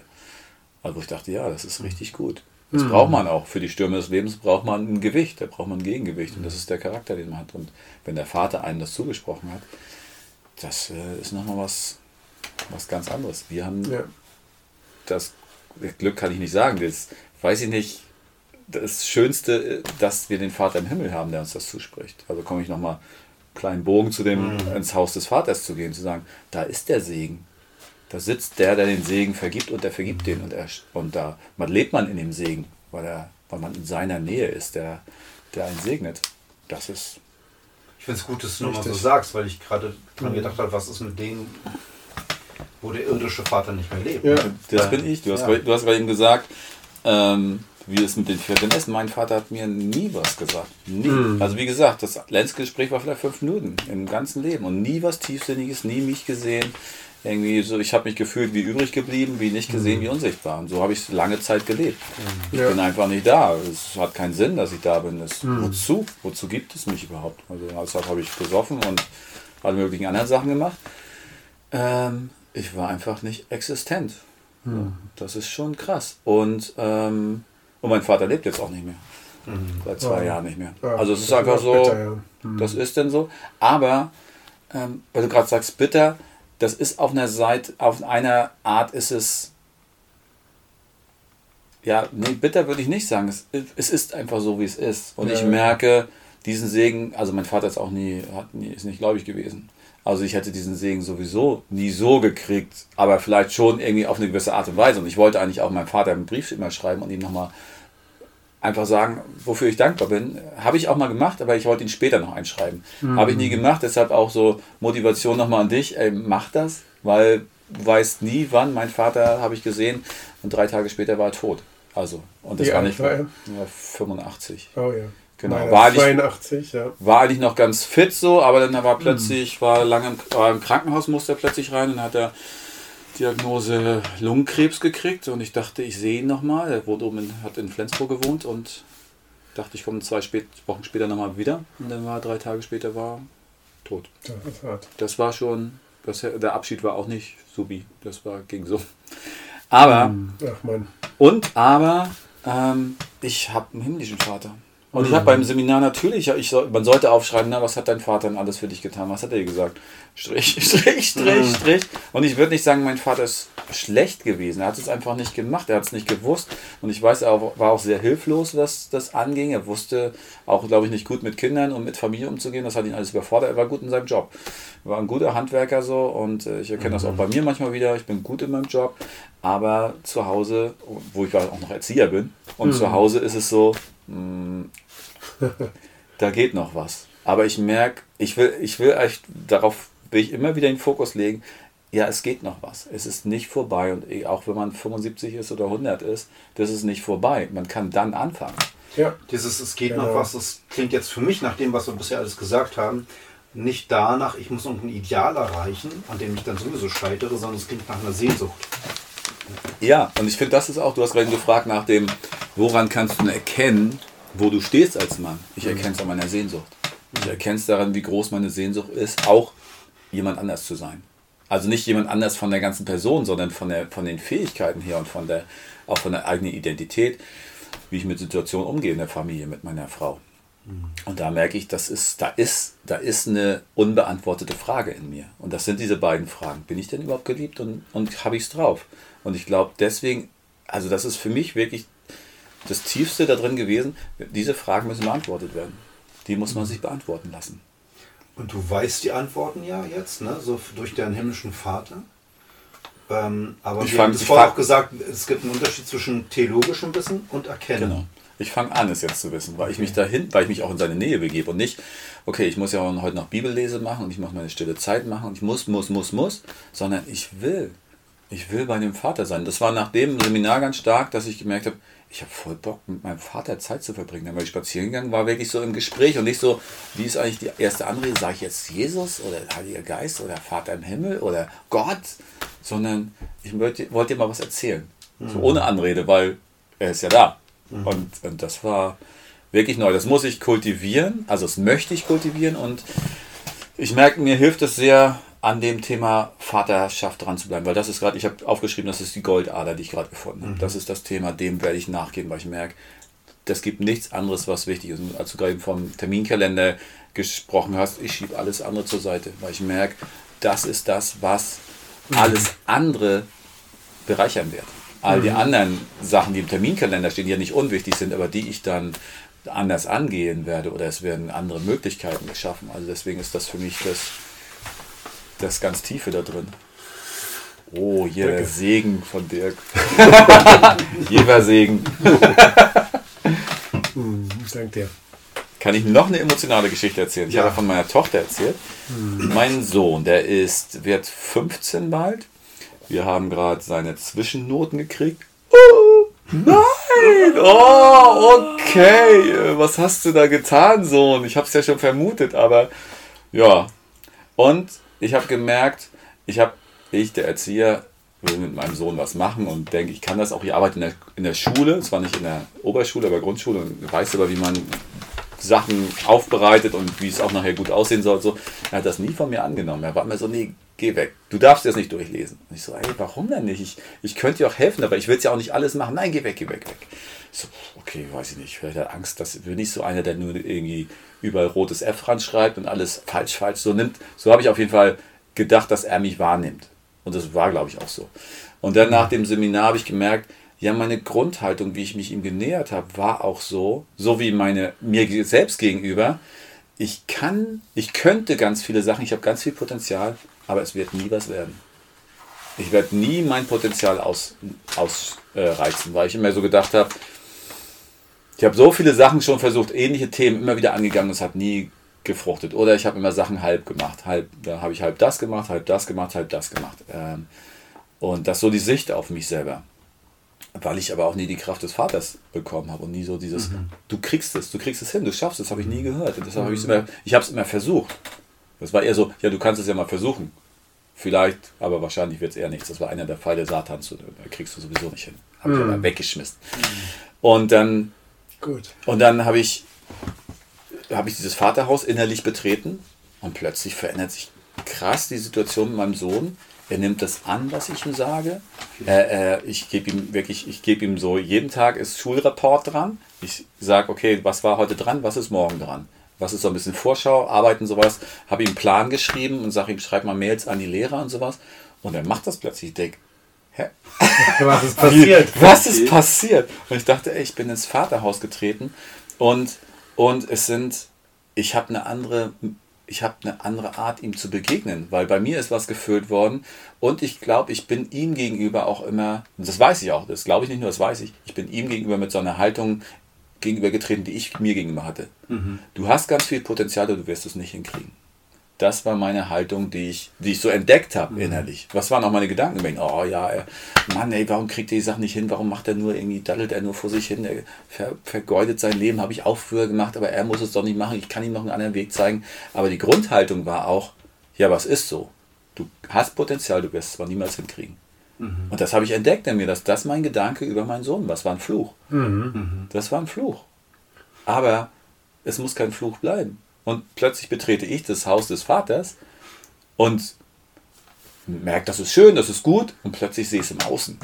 Ich sehe, klar, ich sehe von, von dem Tag an, als ich es entschieden habe, gleich am nächsten Morgen, äh, dann habe ich irgendwas auch aufgeschrieben, ein Gebet, so, Gott, ich möchte gerne Probleme lösen, ich möchte gerne wissen, wie du Probleme löst. Ich möchte gerne sozusagen auf deiner Schulter sitzen, während du Probleme löst und ich gucke dir zu. Mhm. Habe das aufgeschrieben und am nächsten Morgen passieren schon wieder Sachen, auch in meiner Familie, denke ich, das passiert. Was denn?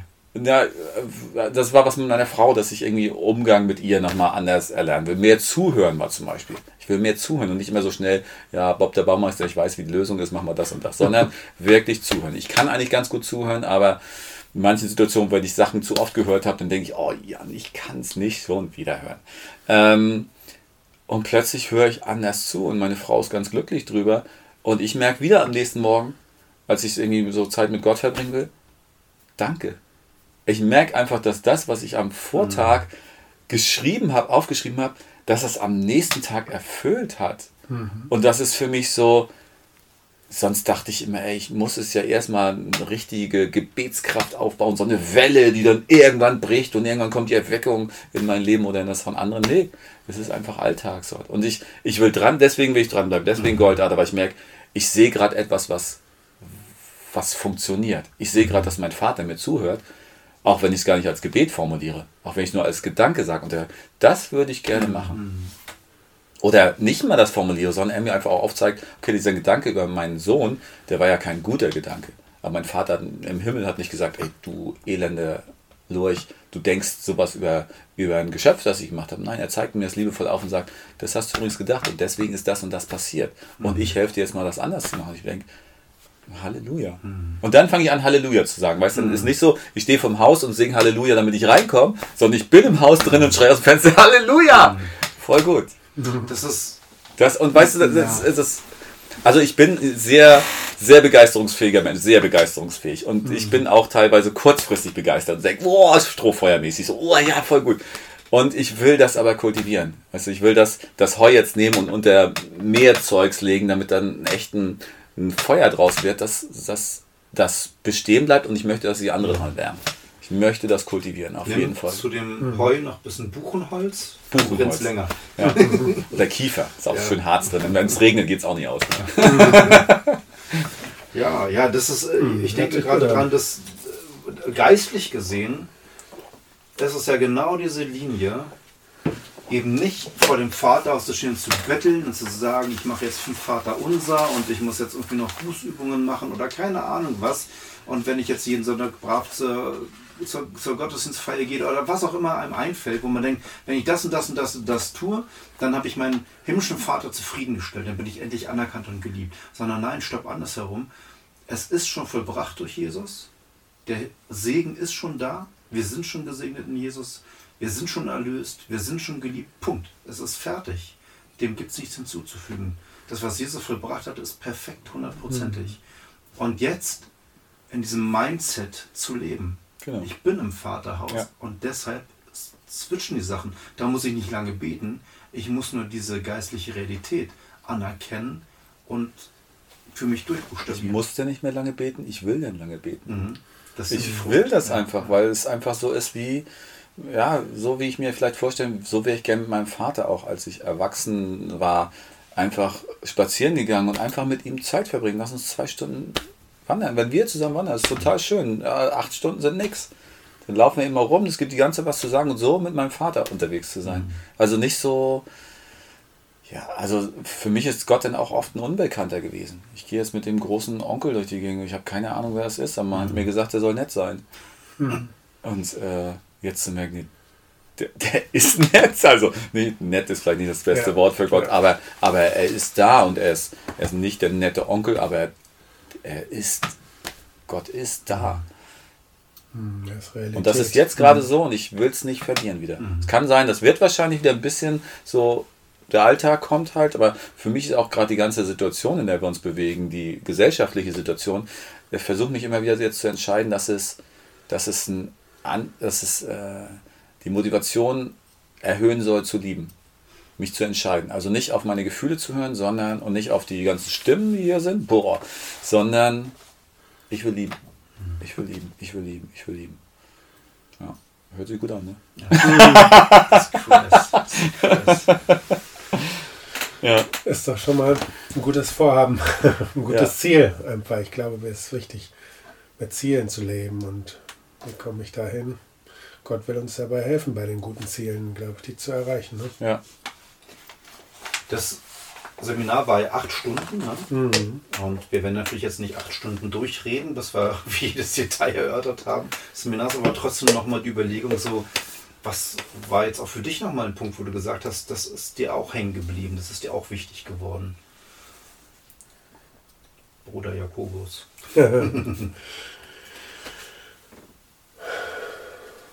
Ja, Du hast 60 Vieles. Seiten. mhm, 15 Uhr, aber es tut's auch. Ähm, ja, gute Frage. Irgendwie.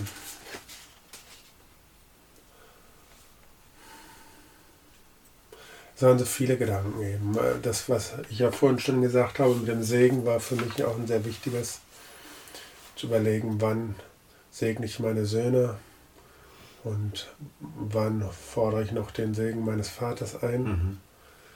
Das ist sicherlich was Wesentliches. Und auch diese Geschichten mit dem sich wegwenden von dem Negativen und von dem Schlechten und so und das ähm, beiseite zu lassen, das ruhig auch mal aufzuschreiben. Da hat er uns extra für Zeiten auch gegeben, mal Ja. über uns selber Mhm. nachzudenken, da was aufzuschreiben und da so ein gewisses Ritual auch draus zu machen. Ne?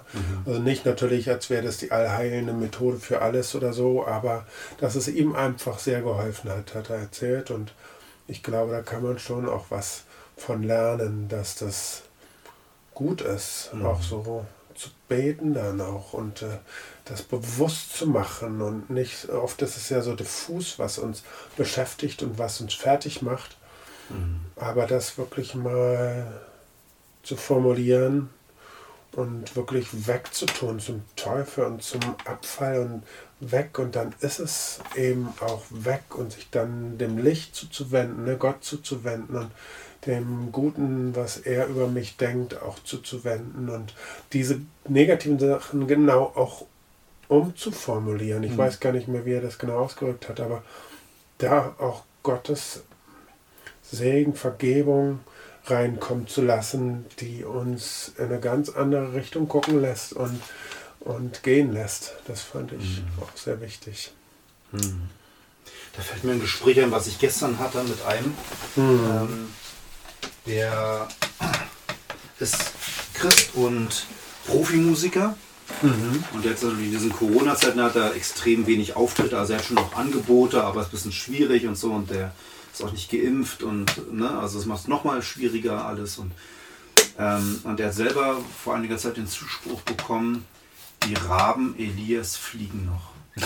Also das heißt, ja, diese Raben von Elias, die stehen dafür für die Versorgung, ne, also dafür, mhm. dass man versorgt wird und Gott kümmert sich schon. Mhm. Und das ist tatsächlich seine Erfahrung, dass er in diesem Jahr, hat er gesagt, äh, so viel Geld hat wie noch nie in den letzten Jahren zuvor. Und er hat so viel Geld, dass er selber was verschenken kann und weggeben kann. Äh, und das, wo er weniger Auftritte hat, mhm. wo es schwieriger eigentlich ist. Ja. Und ähm, das hat mich auch ermutigt, na, so, so zu denken, wie du meintest. Es gibt Probleme, es gibt Sorgen, es gibt Herausforderungen und jetzt kann ich meckern und jammern. Und dafür ist Zeit und Raum, das dürfen wir, wir dürfen meckern und jammern. Und zugleich aber, okay, aber Moment, die Raben Elias fliegen noch. Also Gott versorgt trotzdem, Gott kümmert sich. Gott ist doch trotzdem der lebendige Gott. Er ist der gute Vater im Himmel, der seine Kinder kennt und für seine Kinder da ist.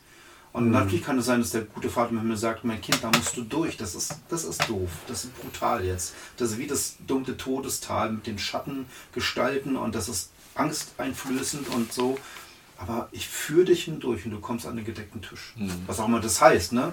Wir wissen, dass es Christen gibt, die leiden, die werden auf dieser Welt gefoltert ja, und die sterben. Fall, ja. hm, und es gibt ähm, Christen, die erleben wundersame Rettung. Und wo man denkt, wie geht denn das? Aber Halleluja. Ne? Ähm, es gibt irdisch gesehen schon viele Unterschiede ja, und unterschiedliches Leid. Aber da, die Mentalität dahinter zu sagen, aber mein Vater im Himmel weiß Bescheid. Und ich gehe jetzt an der Hand meines Vaters und ich danke dir, mein Vater, dass du Weisheit hast. Du wirst mich hindurchführen. Und ob es nach links oder rechts lang geht, ob es unten durchgeht oder nach oben, ich vertraue dir, dass, mhm. dass du den besten Weg für mich kennst. Und da ändert sich dann dieses Mindset, so dieses Weg vom Jammern und Klagen hin zu, aber mein Vater im Himmel, der mhm. weiß Bescheid, der kann. Ja. Was mich, mich noch mal, was mich noch mal interessiert ist, ähm, also ihr müsst aber auch sagen, wann für euch zeitlich Limit ist. Aber, ähm, Kein Problem. Mhm. Das, du bist Nachtmensch. ähm, ja. Und du hattest Frühdienst. ich habe kurz noch am Sofa rumgelegen. okay. Aber sag ganz ehrlich Bescheid, wenn alles mhm. Schluss ist. Ähm, was mich nochmal auch interessiert, ist so dieses Ehemann-Sein. Ehemann sein. Uh, Totenstille. Ehemann sein, alter Schwede. Was, was wurde da in diesem Seminar wahrscheinlich auch voll viel Gutes und voll viel Wichtiges vermittelt, aber was war so ein Punkt, bei dem ihr gemerkt habt, okay, das ist, ähm, das nehme ich für mich mit. daran knabber ich vielleicht auch noch, habe auch noch meine Fragen, aber das nehme ich auf jeden Fall mit. Oder plötzlich, oh, Heureka, ich habe so Chakalaka Bumba, jetzt bin ich der beste Ehemann aller Zeiten. Also ehrlich gesagt habe ich in, aus dem Seminar gar nicht so viel davon mitgenommen. Ich weiß auch gar nicht, ob er so viel darüber geredet hat. Nee. Echt? Nee, es okay. war eher, es war Vaterschaft, also es ging eher um den Vater im Himmel, dass er unser Vater ja. ist und wie wir Vaterschaft leben. Ähm, er hat aber so viel über Ehe hat er nicht gesprochen, wobei im Januar gibt es ein Eheseminar mit seiner Frau zusammen. Also mhm. das gleiche mhm. und ich habe mhm. meine Frau und mich, wir sind da angemeldet. Ah, ihr habt euch schon angemeldet, ja. Genau, weil ich das irgendwie, also es ist auch bevor ich das Seminar jetzt gesehen habe, haben wir uns da angemeldet, weil ich dachte, ja, cool. Kannst du mir den Link schicken? Ja, kann ich dir schicken. Ich habe auch ein Foto davon gemacht. Okay. Er hat das dann auch eingeblendet, verschiedene Sachen, was er an Seminaren macht. Er macht ja diese Segelturns mit Vätern oder mit Männern, mit äh, Ehepaaren und mhm. mit irgendwie Managern von irgendwelchen Firmen. Also ja. er macht da ganz viel, auch verschiedene Gegenden, Karibik und wo er alles, äh, Mittelmeer, sonst wo rumfährt. Das fand ich auch schon sehr spannend und hat einige Bücher rausgegeben und so. Und Mhm. da war so ein bisschen Werbeblock dabei. Das war auf jeden Fall auch sehr gut. Auch dieses Eheseminar, denke ich, ja. Ich habe das ein oder andere Eheseminar auch schon besucht in meinem Leben, auch mit meiner Frau zusammen. Das mir auf jeden Fall gut getan hat. Und wo ich jetzt in diesem Jahr merke, es ist alles wieder so ein bisschen abgesagt und weniger passiert als sonst. Es gibt, glaube ich, noch eins zum Beispiel von Helge und Birgit Süch, was die anbieten am Ende des Mhm. Jahres. Ich denke auch, sowas lohnt sich, sowas zu besuchen und mitzumachen und da zu investieren in die Ehe. Und in dem Seminar selber, stimmt, hat er immer mal wieder von seiner Frau auch erzählt und dass die eine gute, lebendige, starke Beziehung zueinander haben. Aber er hat jetzt nicht so viel ähm, da den Fokus drauf gelegt. Das, Okay. das hat mir auch so ein bisschen gefehlt, äh, sage ich mal. Weil ich da auch gerade mal so ein bisschen an, immer mal wieder in Krise bin und am Kämpfen bin. Bei mir. Aber ja, es war okay. Soweit, dass er da vielleicht nicht ganz so viel drauf eingegangen ist, weil auch in den anderen Bereichen total viel dabei ist. Und ich glaube, er auch gesagt hat, dass das ausstrahlt einfach, Mhm. auch wenn Mhm. Ne, also viele, viele Frauen haben ihm schon gedankt, einfach weil äh, ihre Männer irgendwie plötzlich ganz anders auftreten und ausstrahlen und das natürlich dann indirekt auch der Ehe gut tut. Ja.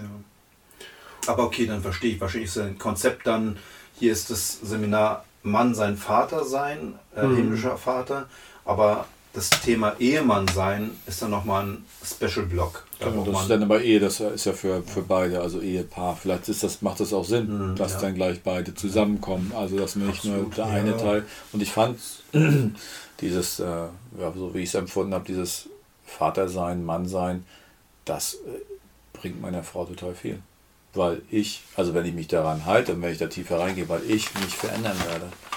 Ich werde ein Mann, so wie Gott ihn haben will. Das ist auch der Mann, den meine Frau haben sollte. Den sie jetzt noch nicht hat, so. Also da ist noch viel Potenzial. Also, Ja, also er hatte ja verschiedene Filme auch gezeigt und auch Fotos gezeigt und Bilder gezeigt. Da war schon eins, was so ein bisschen auch zum Beispiel mal Thema Sexualität angesprochen hat. Ein lustiges Bild, das fand ich ganz lustig. Wir so, auch mit dem Geburtstag. abfotografiert. Mit dem, genau, mit dem Geburtstag. Was war das? das war so ein Bild irgendwie ähm, bisschen deprimierend eigentlich. ja, ganz schön Aber, aber ich dachte sicherlich eins, was viele Männer, viele Väter irgendwie auch in ihrer Ehe mal erleben, solche Phasen. Und zwar äh, so ein ähm, Ehepaar, auch nicht mehr ganz jung. Sie liegt im Bett, ähm, ist am Stricken, hat Lockenwickler ohne Ende im Haar. Und er steht neben Bett, dreht so, eine, so ein Glücksrad, so eine Art Glücksrad irgendwie. Und äh, da äh, sind, glaube ich, äh, zwölf Abschnitte drauf, ne? Was, ähm, wo dann immer dieser Pfeil hängen bleibt, irgendwie dieser Stopper. Elfmal steht kein Sex, einmal steht äh, Sex. Ne, und dann äh, hat er irgendwie einmal schon gedreht und die Wahrscheinlichkeit ist ja groß, dass äh, kein Sex. Und dann darf er aber, weil er Geburtstag hat, noch ein zweites Mal drehen. Das genehmigt sie ihm schon. Also ja, weil er Geburtstag hat, darf noch ein zweites Mal drehen. Aber auch da wird die Wahrscheinlichkeit groß, wenn das nicht klappt. Das ist schon sehr deprimierend. Traurig, ja. Und ich glaube, das Ja. Thema kennen sicherlich viele Ehemänner auch, dass das äh, schon ein Problem oder Notthema ist. Ähm, aber da ist er jetzt auch nicht weiter tiefer drauf Nee, das war, glaube ich, auch so relativ zum Schluss des, äh, des Seminars. Und dann hat, sind ja noch so ein paar Folien durchgegangen. Das war dabei und hat dann noch ganz kurz was dazu gesagt. Aber das war wirklich ganz kurz noch. Ja. Aber ich, ich, also ich kann mir gut vorstellen, dass dieser Punkt der eigenen Identität wirklich das Ausschlaggebende ist. Also dieses Erkennen, wer bin ich in Gott, wie hat Gott mich gewollt und gedacht, was ist meine Platzanweisung hier im Leben. Ähm, Im Idealfall hat mein irdischer Vater mich darauf vorbereitet und mir dabei geholfen. Aber letztendlich kann ich es nur von Gott wissen. Und, und wenn ich aber in meiner Identität bin, die Gott mir gegeben hat, dann hat das automatisch diese Auswirkungen. Dann ist gar nicht die Frage, meine To-Do-Liste, meine zehn Genau. Punkte, die ich jetzt irgendwie erfüllen muss und meine Checkliste nach einer Woche, habe ich das jetzt hingekriegt oder nicht, sondern ich lebe es, weil ich es bin. Ähm ich habe ja letztes Jahr intensiver Seelsorge in Anspruch genommen, weil ich gemerkt habe, ich komme halt in so einen Burnout und Depression. Und meine Seelsorgerin hat schon relativ schnell gecheckt, mit dem Verstand kriegt sie mich nicht. Also mit dem Intellekt, weil ich, während sie mich analysiert, ich sie auch analysiere und mich selber. Ne? Und also, wo ich ganz schnell verstanden habe, was sie eigentlich mit mir machen möchte. So, und da hat sie gemerkt, da kommt sie nicht voran. Und dann hat sie angefangen, einen anderen Ansatz zu wählen. Also Körperarbeit. Ne? Also diese körperlich Emotionen Ausdruck geben. Emotion? Scheiße. Warum Emotion? Das ist peinlich so. Ne? Und dann soll ich irgendwie meine, meine Gefühle trommeln. So. Also ich bin ja für Späße zu haben. Ja, ich finde das originell, ich experimentiere gerne mal rum. Aber irgendwie Aggression trommeln. Und obwohl wir nur zu zweit waren und ich denke, sie ist Seelsorgerin und das macht sie ja mit zig Leuten und ich bin ja nicht der Erste, war mir das voll unangenehm. Klingt fast so wie dein Namen tanzen. Ja, genau, genau. Aber es war clever.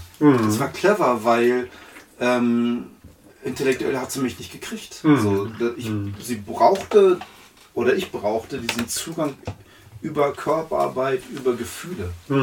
Und jetzt so fast zwei Jahre später, sage ich mal, oder anderthalb Jahre später, habe ich jetzt weniger Seelsorgetermine. Ähm, aber der Ansatz ist immer der gleiche. Ne? Erstmal so Atemübungen machen, wo bin ich, pipapo. Und ähm, ich lasse mich darauf ein, mehr und mehr, weil es fällt mir halt leichter so und wir verstehen uns gut. Und ich habe gemerkt, dass diese Erfahrung der Vergangenheit mich teilweise auch verstellt haben, ne, in meine Identität, wer ich bin. Also es gibt Dinge, die sind für mich sehr schambehaftet. Ähm, einfach so, warum auch immer, aber das ist dann da. Und es gibt andere Sachen, die, die mich belasten und herausfordern. Und die sind sehr tiefliegend. Und manches auch mit Tränen verbunden. Ne? Das letzte Gespräch, was ich mit ihr hatte, das war gestern per Telefon, weil sie ist in der Lausitz. Ich bin hier, nicht in Stuttgart, aber in Berlin. Und, äh, und eigentlich sollte es nur so ein Präventionstermin sein, damit ich halt nicht wieder in Burnout rutsche und einfach mal ein Check-up, so wie ist gerade Stand der Dinge. Ja. Und dann entwickelt sich das so, dass ich heulen muss. Und was dann spannend ist, sind dann die Bilder, die dann folgen irgendwann. Mhm. Bilder die, der Identitätszusage, wer ich eigentlich bin in Gott. Nachdem ich, sag mal, Lasten loswerden Ja. konnte emotional, was dann an Gutem und Positivem nach und nach aufploppt. Und das macht sie cool, aber es ist auch Gottes Geist, der das macht. Und ich habe wiederholt äh, Bestätigung bekommen für eine Aufgabe in meinem Leben oder für eine Rolle oder für meine Identität, wer ich bin. Das ist der Punkt. Für meine Identität, wer ich bin in Gottes Augen. Was mich einerseits zurückschrecken lässt, wo ich Respekt vor habe und denke, äh, und andererseits, wo ich spüre, aber das ist es. Das ist es. Und das ist viel tiefer gehend als ich habe meine Checkliste und meine Mhm, To-Do-Liste das bin ich in Gottes Augen und das zu akzeptieren. Ja. Und da bin ich auch noch nicht. Damit hadere ich noch, das merke ich. Ich hadere damit mit dieser Identitätszusage. Ich ringe damit, ich kämpfe damit, ich schiebe es auch beiseite und beschäftige mich auch mal lange nicht damit. Aber ich merke, da will mich Gott haben. Und irgendwie ist das total ermutigend. Und, das ist, und, und deshalb meine ich so dieses Identitätsding, wer bist du in Gott? Und das meine ich noch mehr als, du bist Priester Gottes, du bist Bürger des Himmels, du bist Kind Gottes. Ne? Das sind Zusagen in der Bibel. Wir als Männer sind auch Braut Jesu. so, Paradox, aber okay. Ja, ganz voll komisch irgendwie. Damit komme ich auch nicht klar. Aber, äh, Ja. aber es gibt noch eine Special-Zusage. Also es, du bist noch in einer, du hast auch eine Einzigartigkeit. Ne? Also, dass wir Priester Gottes sind, Bürger des Himmels sind, Kinder Gottes sind, das teilen wir mit allen Christen. Das ist so wie der aaronitische Segen, der gilt allen. Ja, so ungefähr. Ne? Der Friede Gottes höher ist als der Vernunft und, und andere Segenszusagen. Es gilt allen Christen. Aber es gibt auch noch, was dich besonders macht. Also, wo du einzigartig bist in den Augen des Vaters. Und wo, wo es keinen anderen gibt, der das so ausfüllt wie du. Und das finde ich spannend. Und wenn du das erkennst, was da deine Identität ist in Gott, dann ändert sich ganz viel. Dann ändert sich automatisch deine Ehe, ob deine Frau das toll findet oder nicht. Da kann auch sein, dass sie erstmal damit hadert. Sagt, ey Alter, was mit dem los? So, ne? Ähm, oder die Kinder, dass die merken, was, äh, irgendwie ist er jetzt plötzlich anders drauf. Oder du fällst dich im Beruf anders, weil du mehr und mehr erkennst, wer du in Gottes Augen bist. Und hast du eine Ahnung davon, wer du in Gottes Augen bist? Und damit meine ich jetzt nicht, ne, Priester Mhm. Gottes, Kind Gottes, diese allgemeinen Zusagen, die jedem Christen gelten, sondern Mhm. wer bist du als Bruder Jakobus? Ganz special in Gottes Augen. Was ist bei dir noch, wo Gott dich nochmal besonders gemacht hat? Wer bist du als Bruder Johannes oder Bruder Annes? ähm, in Gottes Augen. So, das ist was, was ist bei dir special? Was deine Berufung und sowas auch, ne? Spielt mit rein, aber es geht tiefer, es ist Identität. Berufung ist für mich immer Gemeinschaft mit Gott durch Jesus Christus. Das ist unsere Berufung. Ich denke mal an Berufung, so einen Auftrag, den ich speziell ja. bekommen habe, was ich tun soll, wo meine Gaben sind und so nach wäre vorne aber- gerichtet, ja, genau. was ja Also- auch wichtig ist. Aber Definitionssache, das ist, also ich würde es als Beauftragung definieren Mhm. dann, das ist eine Berufung zum Leben mit Gott durch Jesus. Beauftragung ist die Frage, was soll ich in meinem Leben konkret tun? Mhm. Ne? Das ist aber dieses Machen und Tun und Aufgabe erfüllen. Ähm, und das andere ist aber deine Identität von deinem Vater im Himmel. Und das ist das, was noch viel tiefer ist als einfach, ich mache einen Auftrag, ich habe eine Mission. Das ist noch tiefer. Ja, es lässt sich nicht so leicht aussprechen, ne? da muss man erstmal hinkommen. Also ich kann verstehen, was du meinst, aber ich kann eigentlich gar nicht aussprechen, was es genau ist, weil es, glaube ich, nicht das nur teilweise erkannt habe oder dabei bin, das zu erkennen, aber es noch viel weiter geht. Äh, Hast also, du eine Ahnung? also mir, was mir auf jeden Fall, als du es erzählt hast, einfiel, waren diese beiden Fragen, die er gestellt hat. Bist, bist du ein geliebter Sohn? Also das bejahen zu können und, und diese, okay, das bin ich, ich, ich bin das. Also du auch und du auch, aber auch es gilt für mich, so wie ich bin, so wie, wie er mich geschaffen hat, einzigartig auch. Ähm, und das andere ist, hast du es eigentlich drauf? Also diese Identität zu leben. Diese diesen Beauftragung oder was auch immer das alles mit drin steckt.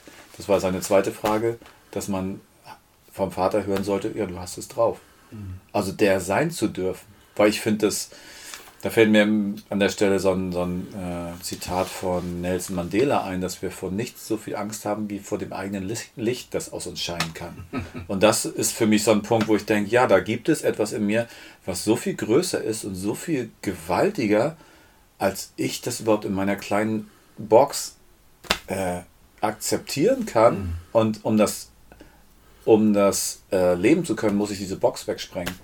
Da hilft die, da muss die Box weg. Und das ist natürlich, das sprengt meine Begrenzung.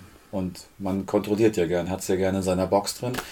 Aber da sich rauskatapultieren zu lassen, das ist irgendwie so dieses, ich, deswegen meine ich auch, ich habe keine Worte dafür, weil ich kenne es noch gar nicht. Aber, aber ich habe eine Sehnsucht. Weil ich denke, wenn ich da so reingehe in diesen Gedanken, es gibt doch nichts Schöneres. Also manchmal habe ich so, dass ich denke, es gibt nichts Cooleres, als ich zu sein. Das gibt es manchmal in meinem Leben. Und das ist dann nicht so, weil ich gerade der super coole bin, sondern ich denke, ich bin so freudig gerade, ich bin so da. Und natürlich alles in Verbindung mit Gott, dass er mich gemacht hat. Ich denke, ich will gar kein anderer sein. Ich will voll ich sein. Ich will aber noch viel mehr ich sein, als ich gerade das feststelle, als ich das gerade überhaupt fassen kann. Ich möchte noch viel mehr davon erleben. Und das heißt, ich muss immer über das hinausgehen, was ich bisher schon kennengelernt habe. Und das Schöne ist, wenn Mhm. dieses Ich das Ich ist, was Gott sich gedacht hat, Ja. dann hat es nichts mit Egoismus Nee, zu tun. das ist keine. Nee. sondern im Grunde ist es eine Bestätigung Gottes, Ja. weil er dich so Wie cool hat. hast du mich gemacht, ey. Ich freue mich voll darüber, dass du mich so gemacht hast. Hände hoch und wieder geht's los mit Halleluja. Ich kann mich auch an so einen Buchtitel erinnern, den ich vor vielleicht 20 mal, Jahren mal gesehen habe. Ich glaube, ich habe das Buch nie gelesen, aber es ist schon auch, was mich beschäftigt und wo ich auch eine Sehnsucht danach habe, so zu werden. Ne? Werden, so wie Gott dich gemeint hat. Ne? So, wie, so wie er dich meint. Er sieht dich schon so und liebt dich schon so, als wärst du schon so perfekt wie ein geschliffener Edelstein. Ich weiß nicht, ob er da auch das Beispiel mit Edelsteinen gebracht hat. Ja, das ist, äh, er sieht dich schon als super wertvoll. Ähm, und er möchte schon, dass wir nicht so bleiben, wie wir sind und dass wir uns verändern. Und ähm, das möchte ich eben finden. So, was ist auch meine Berufung, mein Auftrag und wie kann ich das sein und werden immer mehr. Was hält mich da noch eben so zu werden? Oft stellen wir uns in beiden selber oder sabotieren uns selber, mhm. stehen uns selbst im Weg. Die Umstände sicherlich auch. Wir leben ja nicht irgendwie alleine auf einer Insel. Aber ne, da, das ist schon eine große Sehnsucht auch von mir so zu werden. Mhm. Und wenn ich so bin, glaube ich, ne, dann ist es so, wie er auch sagte, dann hat es eine Auswirkung, eine Ausstrahlung ja, auf ja. alle anderen mit. Ne? Dann bin ich so stark und, und scheinen, weil Gott letztendlich auch durch mich hindurch scheint. Ich muss nicht so sein und mich anstrengen, sondern ich bin es gar nicht. Ich, ne, auch wenn es vielleicht eine Rolle ist, die nicht viel Ruhm mit sich bringt oder die ja. besonders stark ist oder sonst was, das ist gar nicht so wichtig. Ne? Mhm. Ich bin so wie Gott mich gebraucht hat und wenn es ein Straßenfeger ist, der seine Arbeit super gut macht und mit Leidenschaft macht, das ist gut, ne? Und das ist passend und äh, der kann ein guter Vater trotzdem sein und, und alles. Ne? Also es kommt gar nicht so auf an, was für einen Beruf ich habe oder sowas, sondern mhm. ähm, eigentlich das so zu machen, mhm. wie, wie Gott es möchte. Mhm. Ich komme gerade nicht auf die Formulierung von Jesus, eigentlich sowas ganz Bekanntes, aber wenn ich mich, mich selbst behalten will, dann verliere ich mich. Also, und wenn ich mich mhm. selbst hingebe, also wenn ich mich selbst verliere in Gott natürlich, mhm. das wird schon fast mystisch, dann, dann erscheine ich erst. Alles gewinnen, Dann werde ich auch. alles, dann werde ich, dann bin ich so, wie Gott mich hat, weil meine Vorstellungen über mich stimmen einfach nicht. Mhm. Weil ich die gar nicht, ich kann ja nicht das denken, was mein Schöpfer in mich reingetan hat, weil er ist ja mhm. viel größer. Wie soll ich seine Gedanken denken? Und das irgendwie, also ich kann sie denken, aber ich kann nicht bestimmen über mich, wer ich bin, sondern das äh, bestimmt Gott. Und es gibt einfach nichts Schöneres als in diesem Gedanken zu, zu sein. Und es gibt manchmal so Punkte, wo ich merke, das ist so, als ob Gott so eine Goldlinie gemacht hat und ich schneide sie mit meinem zackigen Weg ab und zu mal. Aber wenn ich drauf bin, dann merke ich das und denke, wow, da ist es wieder. Und ich möchte natürlich möglichst, oder wenn seine, seine, sein Weg auch ein bisschen geschwungen ist, dann möchte ich möglichst diese Schwingung mitgehen, also auf ihn auch hören und sagen, ähm, ich gehe da mit. Und was ich cool fand, da fällt mir mhm. ein, Gott hören hat er nämlich auch gesagt in seinem Seminar, und er meinte, ja, es ist gar nicht die Stimme vom Himmel oder sonst irgendwas, sondern werdet einfach leise und hört einfach zu. Also so auch in, in, den Gedanken, die wir haben. Das war ja auch, er hat uns diese fünf Minuten gegeben, jetzt hört mal zu, was Gott euch sagt. Mhm. Also nachdem wir diese, dieses, dieses Leidige, was wir immer hören, ablegen sollten. Und jetzt könnt ihr euch umdrehen und hört mal zu. Und da kam was. Und das war jetzt nicht die Stimme vom Himmel oder es sind irgendwelche mhm. Zeichen am Himmel erschienen, sondern ich habe es einfach gedacht und ich habe es aber mhm. bejaht und dachte, ja, das, das das stimmt, das ist mhm. gut. Also dass es gar nicht so, so was Mysterisches ist, Gott zu hören und dann so viele Vorbereitungen braucht oder sowas. Und äh, dass man, dass es vieles viel einfacher und simpler ist. Und ich finde dieses, mhm.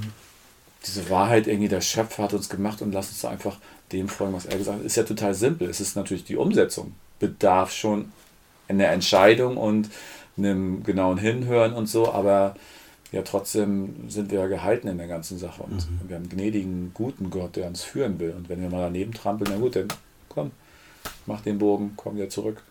Meine Schafe hören meine Stimme, sagt Jesus. Ja. Ne? Der ja. Heilige Geist führt uns an der Wahrheit. Und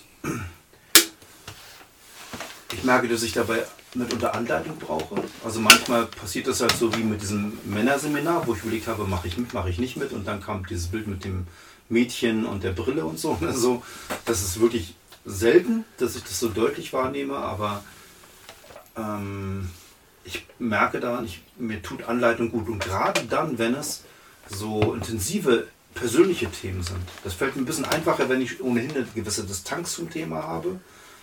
Ähm, aber wenn es mich selber direkt betrifft, dann brauche ich Anleitung. Also habe ich das bisher erfahren. So in der Seelsorge.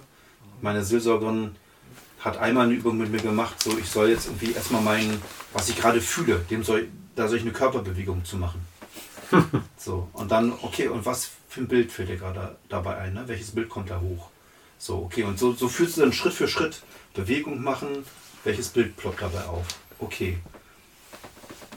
Und dann stehen Bilder. So, das ist jetzt von mir, ist das von Gott? Hm, okay, mal gucken. Oder gestern hat sie gefragt, okay, ähm, so stell ein Bild vor, wo bist du gerade? Wo bist du gerade? Ja? Was, wie sieht's da aus? Und dann, was für ein Tier bist du? damit hatte ich Schwierigkeiten. so. Und was denn für ein Tier, weiß ich nicht. Äh, und dann fiel mir ein Wort ein. Also es ist nicht so, das ist ja alles nicht krass. Das ist ja nicht so, dass das Himmelsgeigen kommen und irgendwie voll das Orchester äh, so, sondern es sind ganz ruhige, simple Gedanken. Völlig simpel. Es ploppt plötzlich auf. Echse. Alter, ich will Tiger sein oder so. aber ich bin keine Echse, Eidechse oder was?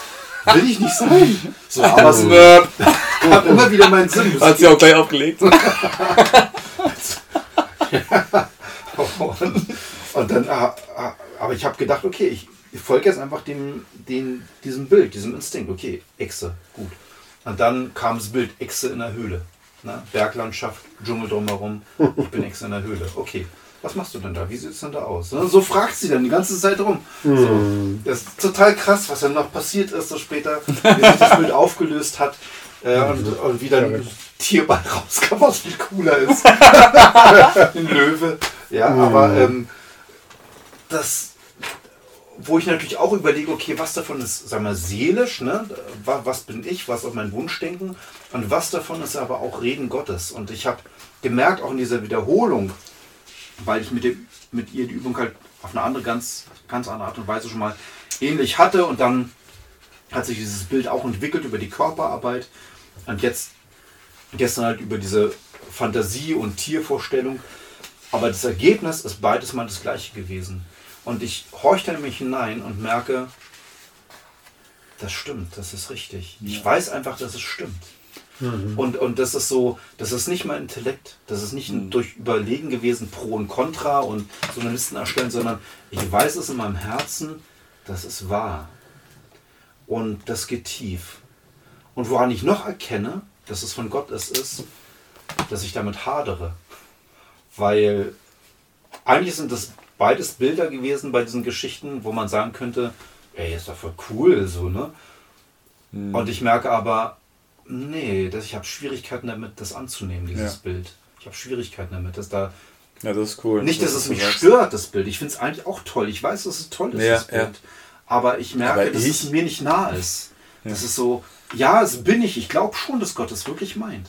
Aber ich merke, ich ringe noch damit. Ich, ich habe nicht das Gefühl, dass ich jetzt der King bin deswegen. Ja, so, das ist so, da ist was dabei, was menschlich ist. Hier ist eine göttliche Zusage, die sagt, du bist der und der und du bist der und der. Und du merkst aber als Mensch, das ist voll toll. Ich glaube, ich bin es wirklich und ich wäre es auch sehr gerne. Aber äh, ich bin da nicht. Aber das, weißt du, dass du geliebter Sohn bist. Wenn du das dann glaubst, dann sagst du ja. Weil ich freue mich so gerade daran, an diesem Geschenk, das da ist. Also das, ich habe gerade das Wort Gewissheit aufgeschrieben, dass man sagt, das, das ist das, was mir am nächsten kommt, das Wort. Du weißt, das ist eine Gewissheit in dir. Es ist so ein, ja, ist so. Und dann finde ich es auch cool. Ich dachte zuerst, warum haderst du? Also was meinst du mit dem Hadern? Das hört sich so. Aber das stimmt. Dann kommen nämlich die, die Gedanken, die man sonst über sich hat und die erzählen einem, versuchen einem das zu erzählen. Nee, das bist du aber nicht. Und da dann durchzugehen, das ist dann wirklich da die Gewissheit zu behalten und die irgendwie wie so ein Fackelträger hochzuhalten und zu sagen, okay, da gehe ich jetzt hin. Und dann tauchen vielleicht irgendwelche Viecher auf, Fledermäuse, kommst aus deiner Höhle raus und was weiß ich. Aber das ist denn der Weg. Ich glaube, er hatte ja auch geschrieben, oder erzählt von seinen drei Jahren äh, Depression und Gott hat ihm das vorher gesagt, das wird drei Jahre dauern jetzt. Und er so, was, drei Jahre? Und dann ist er durchgegangen und er meint, er möchte die Zeit nicht missen, weil sie ihm eine Schwere in seinem Charakter gegeben hat. Und ich finde es voll cool, wenn du das hast, also diese Gewissheiten zu haben, zu sagen, ja. Und ich will da auch, also ich merke auch, dass Gewissheiten aufstehen. Ich sage, ja, okay. Nicht mehr dieses Rumgeeiere und vielleicht kannst du ja doch nicht, sondern das sind ja die Lügen des Satans. Sondern zu sagen, das ist die Gewissheit, da will ich jetzt hin. Wenn ich mir vorstelle, ich stelle mir gerade so einen orientalischen Markt vor, ja? Und du bist der Typ, der über diesen orientalischen Markt geht. Ja, und du bist, hast das entsprechende Gewand an und so. Und eigentlich bist du der Prinz. Du bist der Prinz. Und du gehst so durch die Menschenmassen hier und da. Und ein Dieb, der wird den anderen Leuten was aus der Tasche ziehen. Aber du bist der, der den Leuten was in die Tasche steckt. ist cool, ja. und, ähm, und berührst sie mit so einem Funken von göttlicher Wahrheit immer wieder. Und die Leute checken das am Anfang gar nicht. So, ne? Die merken das nicht und irgendwann zu Hause vielleicht oder Dann haben sie voll viel merken Taschen. Hä? Was ist denn los? Und sie hat ein göttlicher Funken berührt. Ne? Und das, stell dir mal vor, das wäre deine Identität vor Gott, dass du der Prinz auf dem Markt bist der Leute beschenkt und manche checken das am Anfang gar nicht, aber irgendwann macht es plopp. Da, äh, da war doch was so. Und das ist cool, das ist schön. Also mich macht das gerade das Bild voll froh und äh, bestätigt auch was, weil ich, ich habe äh, früher Esoterik ganz viel gemacht, habe auch so einen Astrologiekurs gemacht und äh, eine der Übungen war, erzählt, äh, stellt euch mal vor, was ihr alles in euch habt und was ihr geben wollt. Und ich, ja, gucken wir, und dann hatte ich, war in mir so ein Fass mit Gold und ich habe es ausgeschüttet und es hörte einfach nicht auf. Nachher war ich im Universum und habe das ganze Universum mit Gold bepudert und bin so abgegangen da drin in dem Bild, weil ich dachte, ey, wie cool ist das? Ich hab, da ist voll, das, wie, wie schön ist es denn zu geben? Und das war natürlich alles im esoterischen Setting und okkult und tralala. Und eine andere Frau, das war voll traurig, die meinte, die wurde immer kleiner, als sie das gehört hat, und meinte, ja, sie hatte einen Fingerhut oder so und da war fast gar nichts drin. Und ich so, ja, keine Ahnung, aber mir ging das so ab. Und du sagst das und das, ich kann mich in das Bild total reinversetzen. Ich, das, das ist voll schön. Du bist nicht so, ich geier was von den anderen ab, sondern ich steck dir was zu und du kriegst auch was und du kriegst auch was. Und das mit ganz viel Freude. Also es ist für mich gerade auch ein bisschen bestätigen, weil dieses Bild, der ganze esoterische Krimskrams, ja, war okkult so, aber es das heißt ja nicht, dass Gott nicht auch in den Situationen sprechen kann. Also, weil er es öfter mal getan hat in den, in den Situationen, dass er zu mir gesprochen hat, was ich auch behalten habe. Und den Rest habe ich natürlich weggehauen, aber. Ja. Und das Bild war gerade so, das ist, hat was, das ist was Tänzelndes, das ist was Tanzendes, ne? Das ist nicht so, ah, okay, den, wie sich Aber muss ich, muss ich diese Schnabelschuhe anziehen und diese Pluderhosen? Sondern so, das ist so, so, ja, man dreht sich und man bewegt Ja. sich und ja, hier und da und das ist so ganz natürlich, es passiert einfach. Also ist es ja auch, wenn ich Geschichten den Kindern erzähle. Wenn ich da in meinem Malen-Ding bin, dann ist zwischendurch Schauspiel dabei, dann mache ich irgendwas und das funktioniert total gut und das ist dann so. Dann bin ich total spielerisch und äh, heute aber auch, habe ich einen erzählt, da war der Sportlehrer dabei, der hat sich nachher schlapp gelacht, was ich da vorne gemacht habe, weil die Kinder so abgegangen sind. Ich hatte vorher gar, gar keine Ahnung. Ich stelle mich hin und sage, mal sehen, was für eine biblische Geschichte, ach, nehme ich die und dann entsteht irgendwas draußen, nachher ist, dann machen da alle mit. das bringt voll Spaß. Ja.